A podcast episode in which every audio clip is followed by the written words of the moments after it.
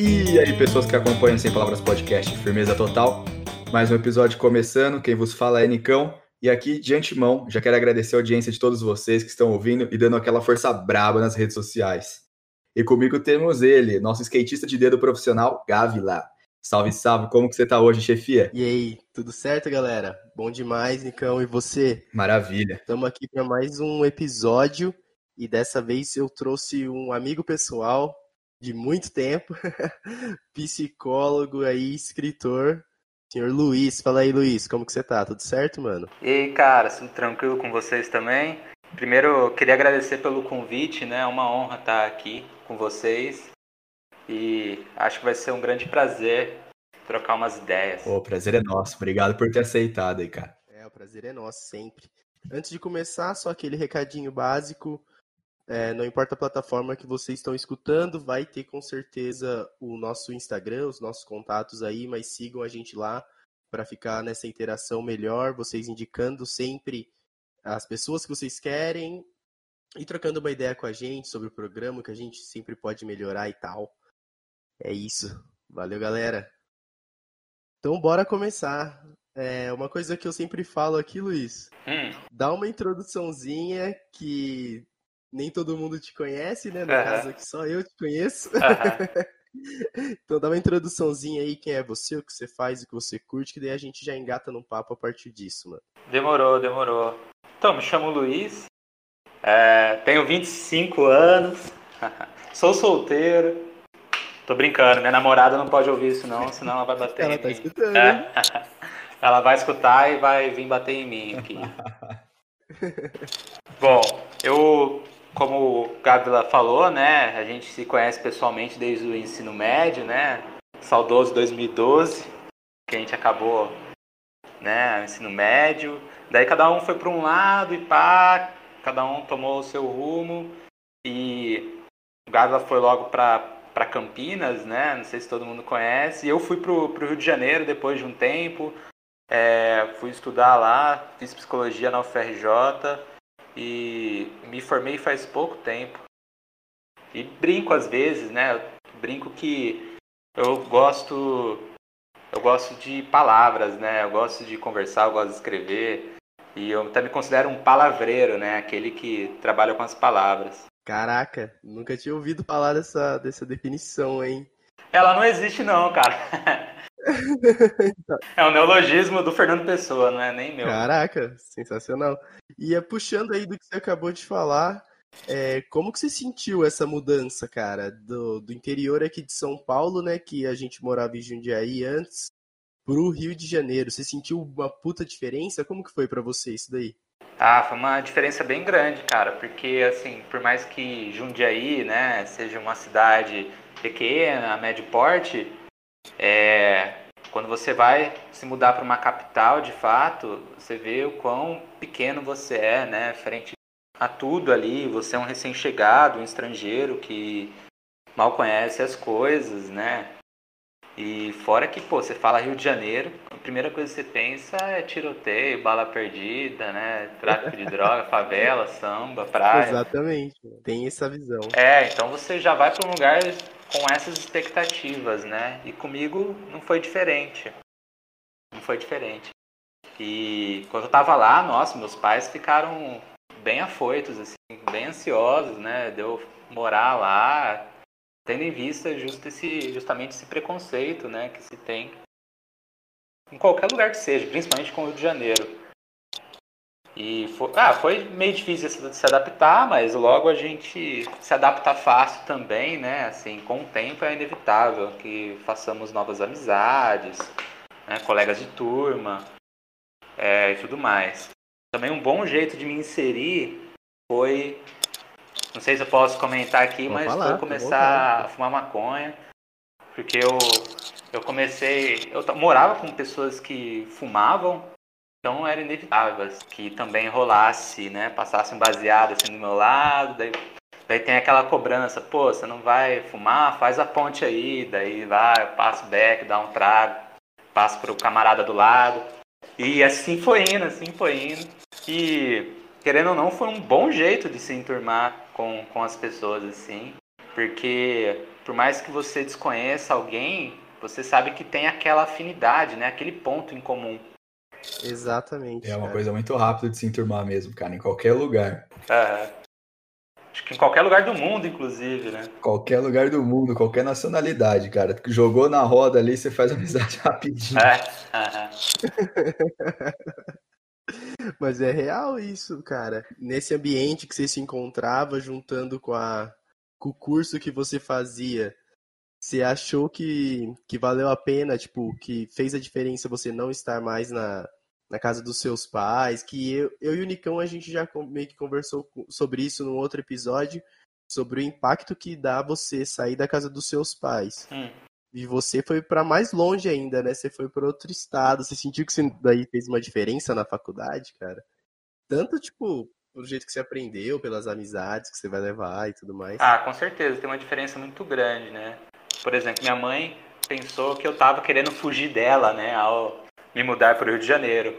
Mas na realidade eu tinha uma grande vontade, né? Eu tinha muita motivação em fazer é, faculdade, em uma escola, em uma universidade pública e também, quiçá, até uma pós-graduação, né? É, com o tempo, é claro que isso, isso foi mudando, né? Porque, afinal, a ciência nunca teve tão pouco investimento quanto tem hoje em dia no Brasil. É verdade. E, e em termos de aprendizado, eu acho que eu consegui focar muito mais, assim, mais no meio da faculdade para o final do que propriamente no começo, né? Porque no começo é tudo muito novo, né? A cidade é nova, é, as pessoas são novos lugares, você está se adaptando ainda ao ritmo da universidade. E, e assim, quando você é calouro, né? Você, pô, quero ir em festa, quero curtir, lógico. ah, É, eu sei bem como que é isso. ah, Mas é, mas tem que passar por isso, mano. Eu acho que é uma, uma fase que, não sei, você como psicólogo aí pode até falar melhor, mas eu acho que é uma fase que você tem que passar. Você, você se ferra ali no começo, faz um monte de burrada, curte bastante, mas depois você vai pegando aquela maturidade, né, pra, pra ir administrando o seu curso, falar, não, tá na hora de eu terminar esse negócio aqui, pô. Aham, Com certeza, com certeza. Porque ninguém é de ferro também, né? Você precisa se distrair às vezes, né? Tirar tempo pra curtir com os amigos. E a gente falou da maconha. E o álcool também é um bom catalisador de amizades, cara. É é muito bom, é muito fácil fazer amizades bêbado. Nossa, total, cara. Já fiz muitas, inclusive o Gávila é uma delas, né? A gente não tava muito sobrinho naquele dia, não, viu? Esse podcast não teria nem começado se não fosse uma festa, pô. Olha aí. Olha só. Ah, legal, massa. É, o álcool tem disso também, né, cara? De unir pessoas, né? É que nem. É mais ou menos a mesma mecânica com a maconha, né? Já que você não tem ninguém com. Tudo que dá uma desinibida, né? Aham. Com certeza. Por mais que você não tenha nada em comum com outra pessoa, né? Se os dois bebem, pô, já tem um ponto em comum aí. E eu também, ao longo da minha trajetória, eu tomo bem a sério um ditado, uma máxima, que é eu não confie, eu não confie em ninguém que não beba. Fica aí para os nossos ouvintes essa reflexão. Fica aí essa reflexão, ó. Eu fui para um rodeio uma vez que eles me deram um copo e no copo tava escrito assim: Eu nunca fiz amizades com ninguém bebendo leite. Jamais. Então também fica essa. Muito bom. E Luiz, agora passando um pouco mais assim da, da sua profissão e tal, você sentiu que, sei lá, nessa pandemia aumentou a necessidade? Porque assim, pô, tá todo mundo aqui na rede social, todo mundo viu que uma galera postando, principalmente lá no auge da pandemia, né, que tava surtando, que não aguentava mais ficar em casa, é, coisa desse tipo, sabe? Que uma coisa que uma situação que ninguém tá acostumado, ninguém viveu antes. Você sentiu que deu uma um gás assim na, na- Que a galera começou a ficar cada vez mais maluca. mais maluco que já tá. É, realmente, teve vários relatos aí de pessoas, né, piorando a sua qualidade de vida, né, vendo piorar a sensação de bem-estar antes sendo que antes da pandemia a pessoa né, se encontrava na maior parte dos dias, na maior parte do tempo é, alegre, vamos dizer assim, né, ativa, né, motivada, fazendo planos, correndo atrás mesmo dessas coisas, seus interesses. E depois, durante a pandemia, isso começou, passou a ser impossibilitado, né? Tanto por causa da doença em si, do vírus, do, tanto por causa do fechamento do comércio também, e, sobretudo, com a questão simbólica, a perda simbólica que teve a Covid, né? Porque muitas pessoas tinham planos, estavam planejando fazer viagens e etc. E isso acabou caindo por terra, né? Com a Covid, sendo que ainda hoje, né? Não se tem previsão certa, né? De quando vai acabar isso. O que, o que dizer então de março de 2020, né? Que realmente a gente, a gente tinha a menor noção disso. Exatamente. Do quanto tempo ia durar. Não é mesmo? Achava que ia ser uma coisa passageira ali de, de duas, três semanas e acabou se tornando quase um ano aí, se a gente for. Pois é. E assim, fora que no começo, né, ninguém sabia direito como o vírus se comportava, né? Eu, pelo menos, falando por mim, eu passava na rua assim, e se alguém esbarrasse em mim na calçada, pronto, já estava contaminado, já já estava ali em risco, né? Ainda mais uma pessoa ansiosa, assim. É, Nossa, ver, ver esse risco como real, né? Já, já se vê sendo contaminado, né? Perdendo fôlego, né, tendo que recorrer a uma emergência de um hospital, indo para UTI, sendo levado à morte, né?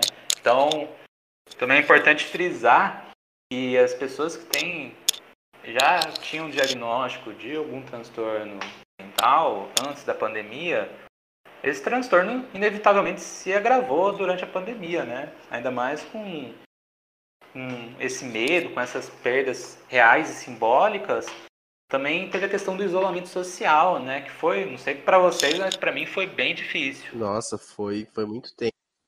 Foi muito tenso. Nossa, muito complicado. É tenso mesmo, e a gente sempre precisa entrar em contato, né? Estar em contato com outras pessoas, estabelecer relações.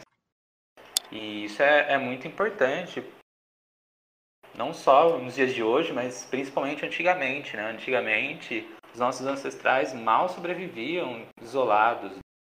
Então, desde, desde milênios atrás, é, a gente tinha essa necessidade que acabou desenvolvendo, né, dando consequência à sociedade que temos hoje em dia, né, essa grandiosidade toda. É, então, que Pô, acho que é até meio comum ver nesses programas aí da vida, tipo Discovery, coisa assim, que eles falam mesmo que o ser humano só sobreviveu a, sei lá, várias coisas que aconteceram aí justamente porque ele vivia em grupo, né, em sociedade.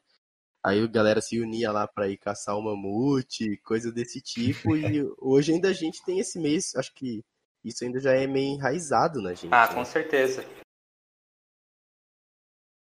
É, com certeza. Tanto que o Yuval Noah Harari, no livro dele Sapiens, Uma Breve História da Humanidade, ele faz um resumão né, do percurso do Homo sapiens desde 300, 200 mil anos atrás até né, mais ou menos 3 mil anos atrás, ou seja, mil anos antes de Cristo, que, que até mil, an mil anos antes de Cristo existiam cerca de seis espécies de seres humanos convivendo, né? Ou seja, Jesus estava aqui na Terra, Jesus histórico estava aqui na Terra e né, já tinha tipos de, de humanos é, isolados, separados entre si, mas convivendo na mesma época, né? Que a gente fala assim, parece que é né, muito remotamente, muito distante, mas nem tanto.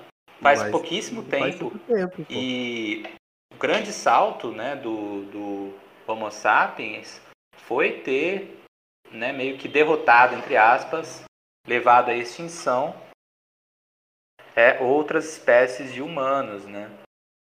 principalmente o Homo neanderthals, que ele, ele tinha também várias habilidades que temos hoje em dia, né? Polegar positor, né? habilidades cognitivas e tudo mais, só que não tinha tanta tanto tato, né? Não tinha tanta necessidade para eles é, fazer laços, vínculos, estabelecer vínculos não era tão necessário assim quanto foi para o Homo sapiens, né? Que acabou no final se sobressaindo. E só abrir um parênteses aqui rapidinho. Já é a segunda vez que a gente fala desse livro aqui para vocês, hein, galera? Então vale a pena ler, vem na nossa, que é bom. Verdade. É muito bom mesmo, puta indicação. E Luiz, você sabe, tipo, se foi justamente essa parada de não conseguir formar laços que, que extinguiu as outras espécies de pseudo-humano, sei lá como que eu poderia chamar? É, possivelmente, né? O Yuval Noah Harari, pelo menos, sugere isso, né? Que eu não tenho uma leitura tão aprofundada, mas parece que sim. Foi um fator determinante, realmente. Caraca. É, isso aí mostra o impacto, né, que tem nas, nas relações e como a gente realmente sente falta de tudo isso. Aham. Eu, eu falo por mim, pô, quando, quando estourou mesmo, que a geral tava mais respeitando todo mundo em casa, que saía no máximo, sei lá, para um mercado, a minha interação era basicamente, tipo, WhatsApp, coisa assim, e você sentia que não era suficiente, né? Parecia que você estava sempre precisando de mais, isso era bem estranho. É verdade, é verdade. E com isolamento social, né, agravou mais, agravou-se mais ainda. Com o tempo a gente foi percebendo, né, que quão carentes somos, né, de outras pessoas estarmos em, em conexões sólidas, né, pessoalmente, não simplesmente por mensagens, né, à distância, assim. A gente, o nosso cérebro é muito novo ainda para se adaptar a essas novas, novas tecnologias por mais atenção que recebamos. Muito louco isso, cara. E, e quando a gente vê também por, pelo outro lado, totalmente oposto a esse, é claro que isso tá totalmente certo, essa parte de que a gente é muito afetivo e a gente é muito é, carente nesse sentido, assim, de, de ter é, esse tipo de afeto pessoalmente, não só por redes sociais. Mas também um dado que acabou alertando aí a galera foi que depois que começou a ter a questão do lockdown, é que a galera começou a dar uma tretada a mais em casa, né? Mas você fala, tipo, entre a galera que mora na mesma casa? É, exatamente. Chegava uma hora lá que você não aguentava mais olhar pra cara da pessoa e ela não aguentava mais olhar pra tua cara. Isso que dá, né? Confinar pessoas por tanto tempo assim, sem, né? As duas super ansiosas, provavelmente, né? Com medo da pandemia, do seu futuro profissional, né? Então a pessoa fica mais estressada, pensa, e para chegar à irritação aí, não falta muito não, né? E a gente desconta no primeiro que a gente vê na frente, né? Exatamente. E será, será que é por, é por isso que BBB ou reality da vida faz tanto sucesso, pô? Que a gente tá meio que vendo de fora, meio que no conforto, a galera confinada lá dentro? É uma boa reflexão. Eu acho que, que deve ser alguma coisa desse tipo, né? Que, tipo, sei lá, meio que é um laboratório, assim. Aham. Uhum. É interessante, é tipo um laboratório mesmo. É, você vê as relações que são travadas ali num, num ambiente de confinamento, com um monte de gente lá que pensa totalmente diferente, tem as mais diversas é, experiências e, e backgrounds sociais ali. E é realmente um. Se eu não me engano, foi baseado isso num, num experimento que foi feito. Não, não sei muito dessa área, tá? Mas acho que foi um experimento que fizeram com, com um rato, se eu não me engano.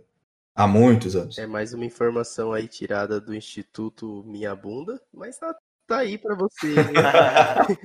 é, eu não conheço, mas faz total sentido que, que seja mesmo tirado de algum experimento aí. Mas é interessante que, por mais que seja um laboratório, não é um laboratório confiável, né? Porque não necessariamente a pessoa que está ali dentro confinada vai agir da mesma maneira que agiria fora da casa, né? Fora ali do contexto ali do BBB. É. Porque é um ambiente totalmente artificial, né? Com regras próprias e tudo mais. Então a personalidade da pessoa muda mesmo. Câmera na sua cara 24 horas por dia. Pois é. E eu acho que tem mais uns fatores aí que não que fazem muita diferença. Um que é a grana no final, então todo mundo quer ficar por último. Ah, E eu acho que como aquilo ali te projeta nas redes sociais, né, cara? Porque você vê, lembra que ano passado, pô, eu não assisto e eu fiquei sabendo de todas as tretas que aconteciam porque uma geral da minha bolha comentava, sabe? Então eu acho que a galera tá lá, eles estão buscando isso aí também, sabe? opa, com, Com certeza. certeza.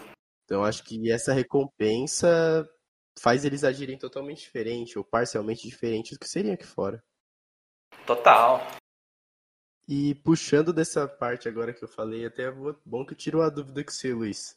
É, esse negócio do impacto das redes sociais, é, tipo na autoestima das pessoas, ah, dependo de like, coisa desse tipo. Você tem visto as pessoas reclamando disso ou a comunidade da, do- dos psicólogos tem falado sobre isso, tratado dessa realidade que é muito nova? É, na realidade, acontece que essa, essa versão né, simulada de nós mesmos nas redes sociais está tendo grandes implicações, é claro, não só na nossa saúde mental, mas também, não só do jeito da nossa saúde mental e do nosso jeito de se comportar no mundo, mas também em, em demandas por cirurgias plásticas que te coloquem, te deixem mesmo mesmo jeito que um filtro do Instagram te deixaria, né? Então, deixando seu queixo mais quadrado, né? Colocando, esticando mais a região aqui da orelha, né? É aquela famosa harmonização facial. Isso, isso. É, é bem por aí mesmo. A harmonização facial, ela dura por apenas alguns anos, né? Cerca de um ano, um ano e meio. Daí a pessoa precisa ficar retocando aquilo, né? No entanto, já tem uma alta demanda de cirurgias plásticas definitivas que te façam parecer com um filtro do Instagram. Então diminuir as olheiras, né? Afinar o nariz, tirar rugas da testa. Enfim, fora, isso eu tô falando do rosto, né? O que dizer então do corpo, né? Então tem várias cirurgias hoje em dia para colocar gominhos na barriga para parecer tanquinho, sabe? Aumentar seu bíceps ar- artificialmente. É, lipoaspiração, que já é bem consolidada, né? Bem famosa, que todo mundo. É a Oh, vai lá, Luiz, não vou te cortar não, depois eu falo, eu abro um parênteses. Não, pode falar, pode falar. É, eu ia falar que essa semana, é, essa semana ou na semana passada, eu não lembro, eu tava vendo de uma modelo, cara, que ela meio que nessa ânsia pra para agradar todos, pra se agradar talvez, pra tentar mudar um pouco a imagem. Uma moça que já era magra, ela foi e pagou meio que nessa umas clínicas não muito não muito boas, sabe? Acho que por um preço melhor, uma lipoaspiração Uhum. e é, morreu na, na cirurgia, mano. Teve complicações ali e chegou a morrer da cirurgia. Foda. Aí isso pra mim levanta duas questões, assim. Uma que é o que a gente veio discutindo até agora, dessa necessidade de querer agradar, de querer estar a qualquer custo no, no padrão. Mas também vem uma outra questão, cara. Você pode falar aí, vamos ver se eu que tô sendo muito sádico ou tem esse ponto mesmo, que assim, eu vejo que assim, existem os métodos comprovados de emagrecimento saudável, sabe? Você vai Uhum. você aprende a comer bem, você vai pra academia, você faz um esporte, você treina, você vai chegar àquele objetivo, só que é mais lento, mas também é mais duradouro. Não entra nesse caso aí de tipo, se ela tivesse se esforçado, se ela quisesse realmente, tipo, ao invés de pagar para ter aquele resultado rápido, mas se esforçado e buscado um estilo de vida mais saudável, comendo melhor, fazendo exercício, ela não atingiria o mesmo resultado? Você acha que não é tipo uma, um jeito preguiçoso de querer atingir os resultados que pode ter esse, esse impacto aí grave? Sim, sim. E toda escolha envolve riscos, né? É, é claro que ela optou por um Nossa, atalho, né? Por um caminho um pouco mais fácil do que fazer dieta. No entanto, a gente não, geralmente não tem acesso a todas as consequências de um comportamento, né? É, é muito bom quando a gente tem, né? Mas é muito raro isso acontecer. Então, por exemplo, a pessoa que é, se dispõe a fazer uma cirurgia dessas em uma clínica clandestina, pagando muito barato, a pessoa deve suspeitar que aquilo pode ser marmelada, né? Pode dar ruim. Que pode dar merda, né, mano? Pode, pode dar problema. Aham. Uhum. Mas assim, a gente nunca acha que vai acontecer com a gente, até acontecer. Infelizmente tem várias fatalidades desse tipo. É, exatamente, cara. É, são procedimentos desses que são absurdamente invasivos, né, cara? E nem um pouco naturais, por exemplo. Então é uma coisa que bate muito de frente, assim, com a questão de saúde mesmo, cara. Você buscar é, beleza qualquer custo. É, mas assim, ao mesmo ponto que tem as pessoas que querem é, entrar nesse, nesses padrões que são estabelecidos, tem muita gente que não se sente bem consigo mesma e sim, foda-se o que os outros estão pensando. É uma questão dela mesmo, assim. E como lidar com esse tipo de, de insegurança e, uhum. esse tipo de sentimento que as pessoas têm? Isso é uma pergunta, né? Uma pergunta de um milhão de reais, né? Porque realmente é, é é complexo responder isso, porque a gente está se baseando em casos mais extremos, né? Mas se a gente for trazer para o cotidiano, para o comum, pô, eu, eu falando por mim, eu sou mais bonito nas minhas fotos, nas redes sociais, do que pessoalmente, entendeu? Então a gente dá uma simulada mesmo no que for possível, né? A gente tenta né, escolher, selecionar a melhor foto, com o melhor ângulo, né? Que realce os nossos pontos fortes e apenas essas a gente coloca nas redes sociais. Do mesmo modo, a gente não compartilha quando está triste com outras pessoas, né? A gente sempre compartilha momentos felizes, uma viagem, uma experiência. Então, a aceitação seria o processo mais desejável que a pessoa tivesse, né, numa situação dessas, de estar em, em inconformidade com o próprio corpo. E ao invés Diferente de como muitas pessoas pensam, a aceitação é um processo ativo e não meramente passivo. Então a gente tem que ir em direção à aceitação, ao que é importante para a gente, o que consideramos como valioso, os nossos valores. É, tudo isso implica em aceitar como se é. Então, muitas vezes na terapia, a gente também encoraja os clientes a não se esquivar, não fugir, não evitar um sentimento desagradável.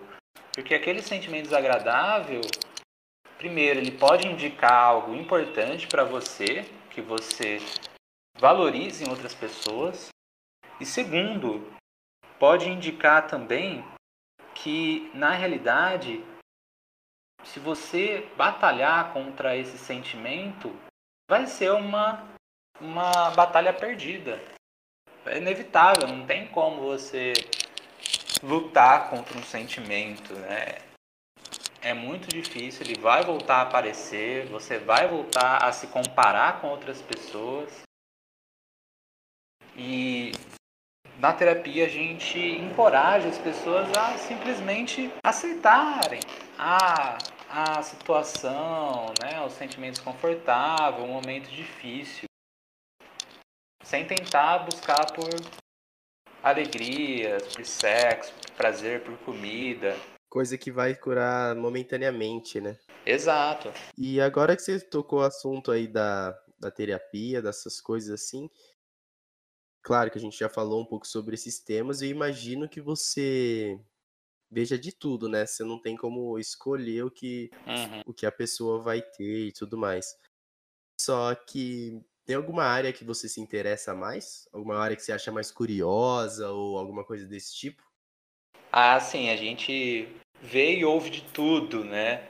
Por mais que eu não tenha passado por um, alguns clientes que relataram situações, experiências absurdas, eu já ouvi bastante história né, de outros psicólogos e professores. Eu vou compartilhar algumas histórias aqui com vocês. É, por exemplo, tem teve um relato, isso lá no Rio de Janeiro, de, é, de uma pessoa com um transtorno bipolar que estava em episódio maníaco Não sei se, se vocês sabem, mas uh, transtorno bipolar, a pessoa varia em episódios depressivos e de mania. O que seria mania? É um momento que a pessoa fica por várias semanas né, naquele estado, que ela tem pouca necessidade de sono, o raciocínio fica mais rápido, a fala fica mais rápida, o freio diminui, a pessoa passa a, a cometer mais riscos, né, a, a né, se colocar em situações de perigo, entre outras coisas. E certa vez um paciente entrou em episódio maníaco e decidiu, porque decidiu, escalar um prédio por fora sem nunca ter tido a experiência de escalar um prédio. Nossa, imagina sem equipamento também. É, então. Sorte que ele sobreviveu, né? Sorte que ele conseguiu chegar até uma varanda lá e alguém acabou abordando Caraca. ele. Mas ele correu grande risco de vida. E ele subiu, então, efetivamente, ele subiu um tanto do prédio. Subiu, subiu. Nossa. É, para você ver. E tem várias histórias assim, né, de pessoas que pessoas que cometem, né, que correm bastante risco em episódios, em momentos de mania. Então, lá fora, por exemplo, nas autobans, né, que não tem limite de velocidade, ou o limite é, é muito alto. Então, tem relatos assim de é, de clientes, de pacientes que têm o transtorno bipolar, está em episódio maníaco, que pegam essas estradas com um carro super veloz e andam lá né, quase beirando os 300 quilômetros. Puta que eu pariu. Nossa, eu queria muito fazer isso, só que sem estar em episódio maníaco. tem, nossa, tem muito relato assim. Fora que tem gente que é chamada de psicótico, né? Que é que antigamente era assim que se chamava as pessoas que alucinam, que têm visões e tudo mais. E daí, daí você começa a ver umas coisas mais bizarras, que, por exemplo, a pessoa se achar que é o Deus encarnado na Terra ou enviado de Deus, achar que Jesus é, é o seu irmão e achar isso seriamente, sabe, a ponto de tentar convencer outras pessoas disso é, a pessoa ter, ter certas visões, né, que parecem realmente como se uma outra pessoa tivesse na sua frente com uma faca e com uma cara maligna vindo te atacar. Isso em episódios muito graves, né, não controlados. É claro que tem tratamento para isso. Não resolve 100%, mas. Mas ameniza, né? Já melhora bastante. Ameniza, ameniza. E os episódios de, tipo, psicopatia, assim, essas coisas que eu. Ah, querendo ou não, na cultura pop aí virou meio que uma figura, né? Assim, que tem filmes, tem. Virou romantizado, mas eu acho que não é tudo isso, não. Tipo, do. Não é a versão hollywoodiana, né, cara? É uma coisa muito romantizada, né? É verdade. Geralmente eles mentem bastante. Então você, então você consegue discernir, né, identificar um psicopata, porque ele mente muito, muito, muito mesmo. Né? Até em momentos que não haveria necessidade de mentir, como por exemplo na terapia, a pessoa vai e mente, né? Então esse, essa é a característica que salta aos olhos mesmo com psicopatas. E isso é um, é um traço do psicopata porque ele precisa estar no comando da situação o tempo inteiro? É, algumas teorias dizem que sim, né? Que é um pouco incompreendido, tem um, uma ampla gama de teorias que tentam abordar esse tema. Então, algumas que dizem que a psicopatia é o extremo do transtorno de personalidade antissocial, enquanto eu imagino uma escala de, de 1 a 10. Né? O 10 seria o psicopata, 9 ou 10, um 5 ali seria um sociopata, né? Entendi tem vários políticos aí, inclusive. é, a galera que tá mais aí no poder tem muito disso, né? Sim, sim. Não, mas é sério, isso é reconhecido mundialmente, que tem alguns políticos que provavelmente se encaixariam aí nesse nível 5 aí de, desse transtorno de personalidade antissocial, né? Que esse é o nome é, é, é o diagnóstico correto, assim, né? E tem a ver com. Não tem a ver com o fato de terem muitos políticos e, por consequência, no meio deles ter alguns. Quer dizer que, tipo, eles têm esse transtorno e por isso eles buscam o poder como político. Não, não. Não necessariamente. Mas tem indícios de que haja, haja uma grande proporção de sociopatas na política e também em posições de poder, como CEOs, empresários e coisas do tipo. Ah, tá? Porque realmente eles buscam por, por poder. É mais ou menos por aí, é ser o melhor sempre, né, de estar por cima, de querer se dar bem todas as vezes. E quando chega, por exemplo, nesse nível de psicopatia e sociopatia, é, ainda é uma coisa tratável? É. Por terapia e etc. Aham. Uhum. É, é, assim, é tratável, né? Mas assim, é. A tendência é que seja crônica mesmo. Porque se trata de um transtorno de personalidade. E os transtornos de personalidade têm essa característica crônica. A, pró a própria personalidade não deixa isso ser tratado. Seria isso? É, algo determinado. É, dificultaria muito. É mais ou menos por aí, mais ou menos por aí. É algo mais determinado geneticamente, socialmente, pela cultura, é, fatores aí, experiências de vida, educação. Então tem, tem vários fatores aí que operam para que a pessoa tenha um comportamento antissocial ou sociopata ou de um psicopata mesmo. Caraca, pesado, hein? Pesadíssimo. Eu queria fazer uma pergunta, ô Luiz é, que é nessa linha também de, na verdade, das patologias né, psicológicas que você, das que você mais enfrenta, é, quais são as mais comuns é, as pessoas apresentarem e, e, a partir disso procurar a ajuda de um psicólogo. E depois eu vou, eu faço uma outra pergunta também, tá linkado nisso. Tá bom. Ah, geralmente o que eu tô mais vendo agora, né, são pessoas bem ansiosas, assim, tá? E é muito frequente, muito frequente, é muito incidente na população brasileira transtornos de ansiedade. Não sei se vocês sabem, mas o Brasil é o país no mundo que tem mais pessoas com transtornos de ansiedade, tá? Então, a média global beira a 3,5%, 4% da população. O Brasil, é, no último levantamento, acho que foi em 2016, tem cerca de 11% Nossa, é mais que o dobro. de sua população com transtornos de ansiedade. É, é muita gente, é muita gente. E assim, claro que tem algumas tentativas de explicação, como por exemplo é a incerteza econômica e política do nosso país. Sim, é. E isso apresenta diversos graus, é, sei lá, tem meio que, vamos dizer para uma pessoa que é leiga, assim, tem meio que uma uma tabela de graus, de níveis de ansiedade que a pessoa é, pode ter e o que é, a ansiedade, é, no que ela causa, assim, quais são as principais é, doenças que, que, estão diretamente associadas à, à, questão da ansiedade e seus graus. Uhum.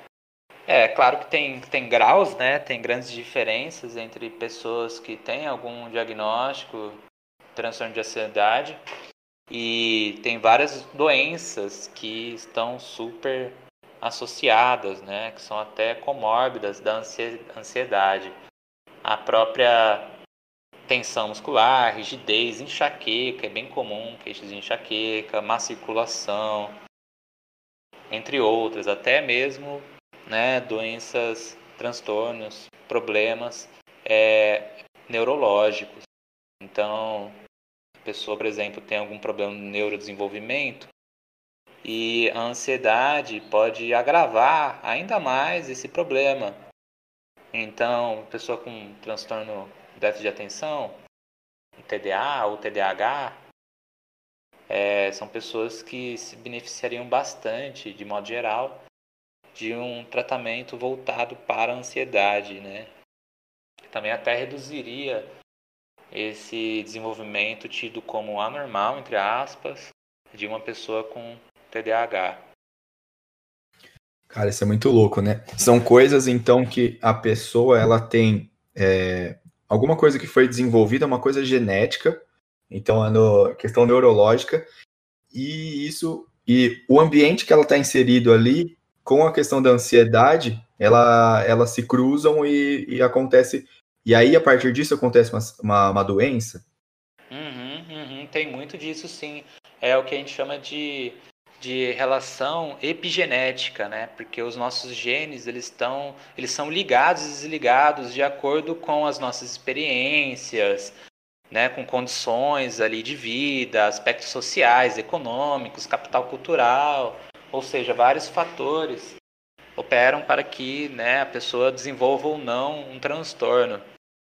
Putz, interessante, cara. E você é um tema importante. E, ô Luiz, assim, nos casos gerais, você hum. recomenda mesmo, tipo, até um serviço para quem está escutando a gente aqui, é a procura de um profissional. Não tem nada que a pessoa possa fazer em casa que possa minimizar algum sintoma, alguma coisa do tipo. O ideal é realmente procurar um profissional da área.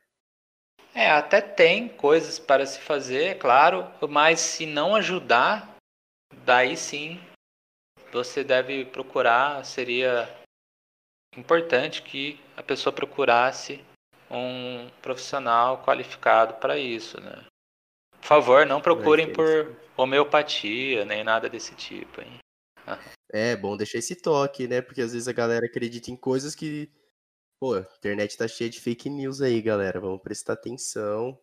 É verdade. Sigam os profissionais, hein? E tem algumas coisas que a gente pode fazer para lidar com a ansiedade, né? Especialmente durante a pandemia. É, primeira coisa é tentar.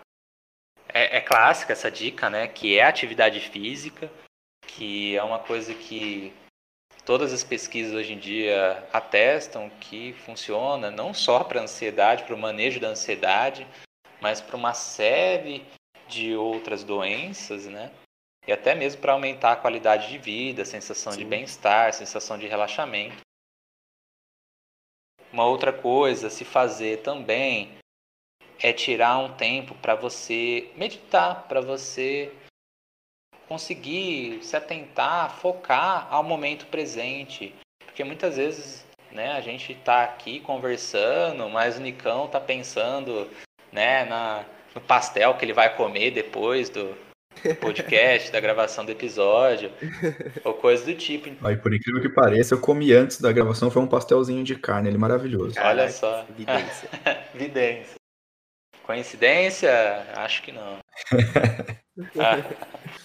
E é muito importante também, por exemplo, quando a gente está comendo alguma coisa, né? É importante que a gente se atente somente àquilo, né? À textura, ao sabor, à cor do alimento, o modo que ele, como está organizado, né? Então, se eu misturar o arroz com a carne, como é que é o gosto? Se eu misturar o arroz com o feijão, como é que é o gosto? Se eu misturar o feijão com a carne, vamos fazer esse teste? Também é interessante mastigar várias vezes, porque isso promove né, uma atenção ao momento presente e evitar ficar mexendo no celular enquanto come, né, assistindo televisão, que é um hábito que eu tenho também, inclusive, né, de assistir televisão, assim, almoçando, por exemplo. Nossa, muito, cara. É super comum isso, mas não é recomendado. E claro que tem outras dicas também. Né? Se você tiver em uma crise muito aguda, de ansiedade, né? Você achar que, pô, vai morrer ali, vai ter um piripaque e tudo mais. Uma coisa que pode ser útil para momentos de crise é você tomar um banho gelado, tá? Isso tem mostrado que ajuda bastante também quando você está super ansioso, porque a ansiedade nada mais é que um falso é um falso acionamento do sistema de luta ou fuga do nosso corpo. Então, nosso corpo supõe que tem uma ameaça ali que, portanto, a gente precise fugir ou lutar.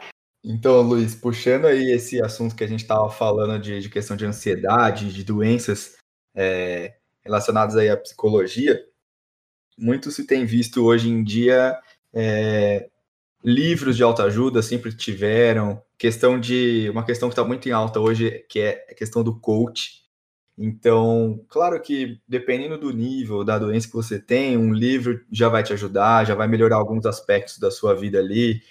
Tem coaches muito bons também que que tem técnicas sim, mas como que você vê essa indústria de coach que tá que se formou e sendo inclusive uma coisa que é, para a pessoa se tornar um coach é uma coisa muito rápida, um, é, são cursos muito é, práticos e, e, rápidos e a pessoa não precisa ter um, um, aprofundamento tão grande assim na questão psicológica e, e é uma coisa que, que mexe diretamente com a vida das pessoas.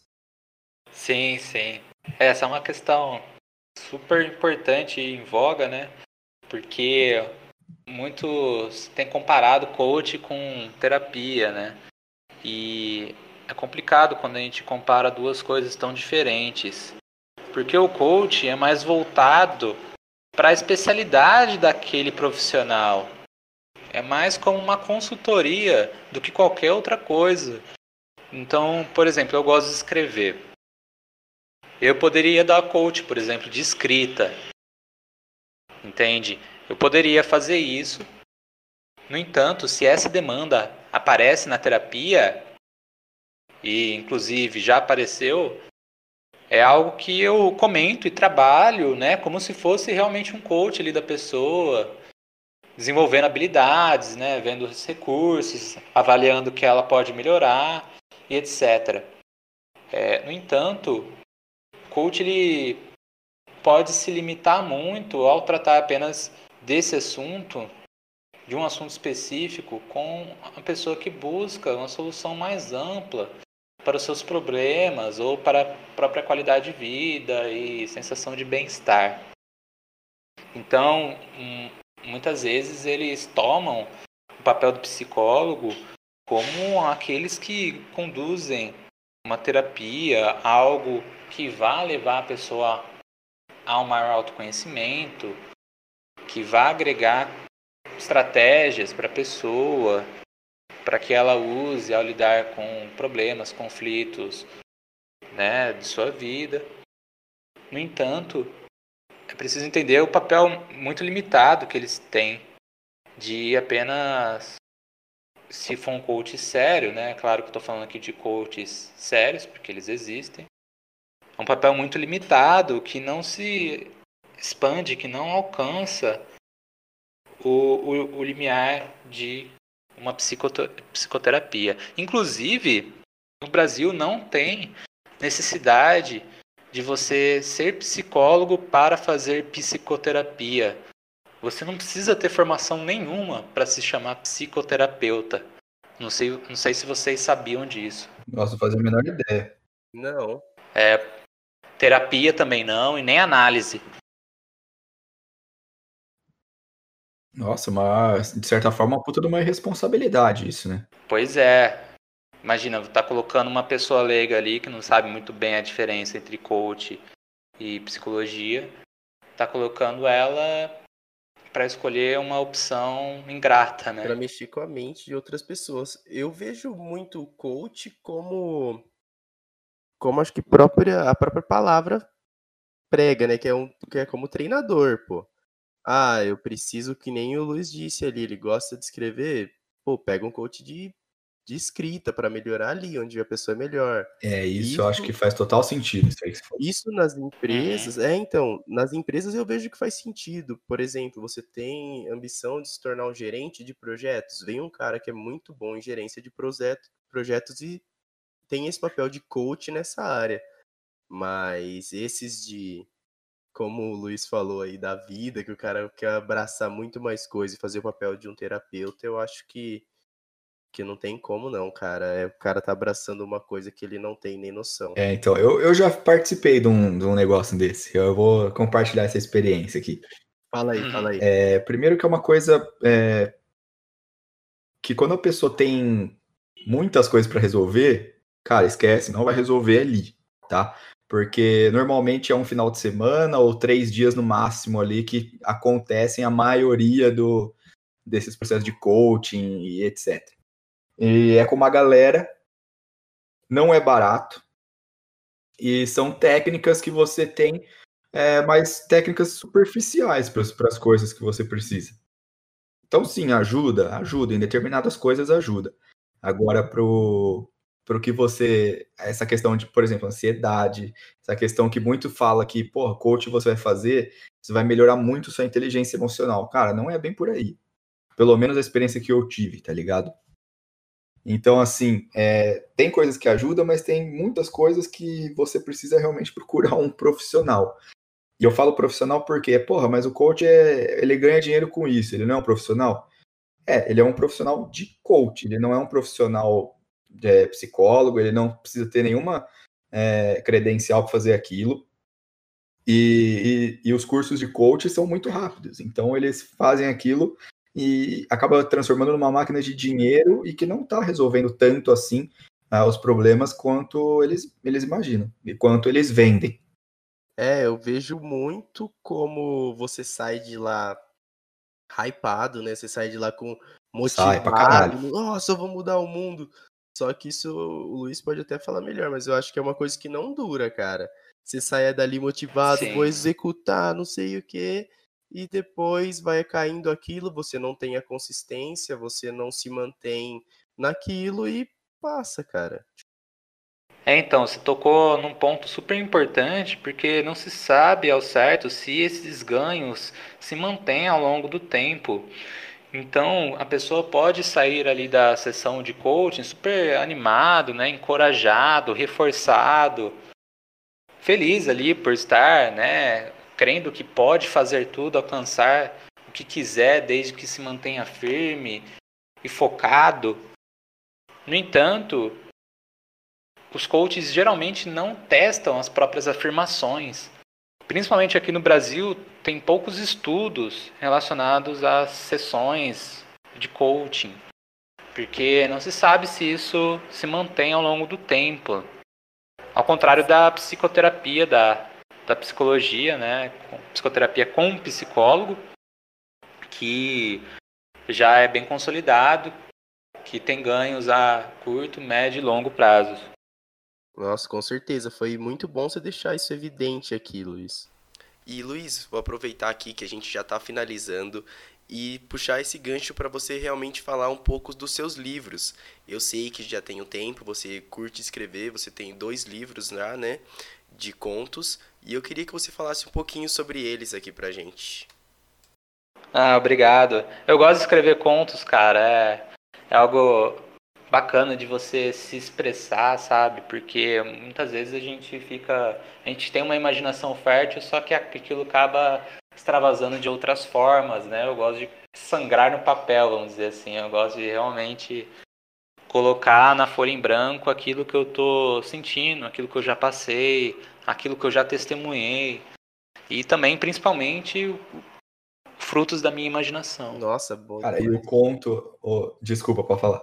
Não, não, só ia elogiar, falar que é uma das, para mim, é uma das partes mais difíceis de realmente expressar o sentimento, cara. É botar no papel. Eu sofria isso quando eu ia escrever música, coisa assim pra banda, imagina fazer conta. Nossa, sim, é uma coisa que é, é muito fácil você pensar assim, mas você executar e colocar de uma forma estruturada a, a esse pensamento e o, e o sentimento é difícil pra cacete. Nossa, demais. Ah, é, mas nada que você não possa aprender também. E o conto é muito convidativo por justamente ser mais curto. Então, todo mundo tem uma história para contar. Só que muitas vezes um romance, né, que é mais longo, tem 100, 200 páginas, é, é muita coisa, né, para quem quer iniciar a escrever.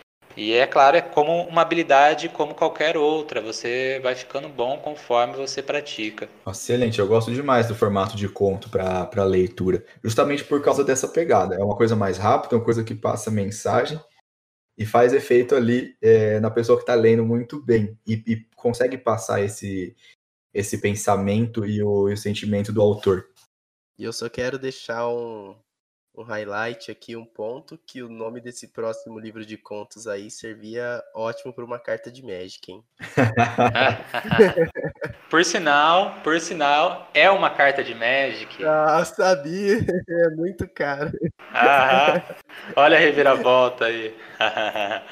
É uma carta, é uma carta chamada Cumes dos Ventos Velozes. Daí eu tive a ideia do título a partir dessa carta mesmo. É uma carta ruim, Mas o nome é muito bom. O nome é maneiro. A arte deve ser muito boa também. é uma carta ruim, mas assim, tem um nome maneiro.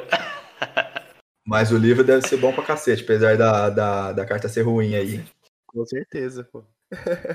Galera, valeu pelo papo, valeu Luiz, valeu Nicão, sensacional. Aproveitando a deixa aqui do Magic, eu já quero falar com o Luiz que vocês não sabem, obviamente, mas eu e o Luiz a gente joga Magic há um tempo já.